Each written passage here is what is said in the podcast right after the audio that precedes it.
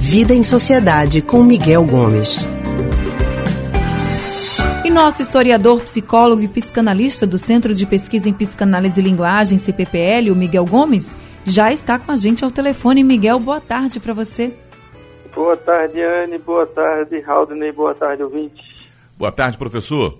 Miguel, alguns psicólogos dizem que enquanto a depressão foi o mal do século XX, a ansiedade seria a doença do século XXI. Então, Miguel, diferencia para a gente o que é a depressão e o que é a ansiedade. É, são dois problemas, vamos dizer assim, psicológicos que têm invadido os consultórios nos últimos anos, né? E cuja tendência é permanecer. É a depressão, que já é algo que vem aí do final do século XX e o, todo esse século XXI, inclusive nomeado aí como mal do século pela Organização Mundial de Saúde, isso ainda no século passado. E mais recentemente, a gente tem a ansiedade também como uma grande é, é, enfermidade, um grande problema que tem atingido os consultórios e que se aponta aí como sendo uma doença do futuro, né? Concomitantemente, talvez até mais no futuro aí do que a ansiedade. E o que é que a gente distingue isso aí? O que é que a gente tem? A depressão é assim, para fazer um, para mostrar o que é a depressão, vale para efeito didático comparar com a tristeza né? Porque a tristeza, a gente fica triste quando a gente perde alguma coisa, quando a gente sofre com algo que aconteceu com a gente, ou seja, a gente tem assim um objeto mais ou menos específico que a gente perdeu, que a gente deixou de ganhar, que leva a gente a ficar triste. Sei lá, perdeu um emprego, ficou triste. Morre Sim. alguém próximo na família, a gente fica triste deu uma topada no chão, tá doendo ali, ficou chateado porque perdeu o jogo que vai ter mais tarde. A gente sempre tem um acontecimento que leva à tristeza. Quando a gente fala de depressão, é um pouquinho diferente, porque é como se fosse assim, uma não vontade de fazer as coisas.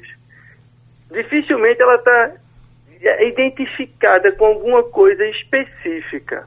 Né? É como se fosse algo assim mais inespecífico. Eu estou triste, estou sentindo um vazio, não sei o que eu quero fazer, não tenho plano para o futuro, não tenho vontade de fazer nada, e você não identifica algo específico que fez com que você ficasse desse jeito. Então, assim, didaticamente a gente faz essa separação, né? porque muitas vezes a gente confunde tristeza com depressão e acaba tendo um sobre, né, uma sobremedicação, um sobretratamento da tristeza, que é algo da vida, que a gente precisa aprender a lidar e que constitui nossas experiências da depressão, que aí sim é uma enfermidade que pode ter consequências graves. Então hoje nós estamos mais ansiosos do que deprimidos ou é, essa coisa está misturada? E como identificar, professor? É, eu acho que as coisas estão meio misturadas ainda, Assim, misturadas em que sentido? A gente convive hoje com a depressão e a ansiedade. Que a ansiedade difere da depressão, né? Se a depressão é a falta de vontade, a falta de desejo, a falta de plano, a falta de projeto, a não vontade de fazer as coisas, a ansiedade é um sofrimento antecipatório. É diante da exigência que a gente sofre no mundo para poder fazer alguma coisa, diante da expectativa que o chefe tem do que a gente vai fazer no trabalho, diante da expectativa que nossa companheira ou companheira tem que a gente vá tendo desempenho na cama, diante da expectativa que o professor e os pais têm que a gente tire determinada nota na, na aula ou que determinada pessoa tem sobre a gente, a gente sofre antecipadamente sobre isso. Né? Puxa vida, será que eu vou conseguir cumprir isso que estão esperando de mim? E isso gera essa ansiedade que a gente não consegue muitas vezes conter e, e, que causa muito sofrimento e isso é o que tem crescido muito nos últimos anos, né? Como eu disse, se a depressão vinha como uma grande epidemia do mundo, e acho que ainda continua, porque a depressão é mais incapacitante do que a ansiedade, a ansiedade vem aumentando. A gente vive num mundo nervoso, em que a velocidade das coisas é muito grande, o tempo todo a gente é demandada a dar resposta, a ter que resolver as coisas rapidamente. E isso é como se tirasse da gente o tempinho que a gente precisa para refletir sobre os temas.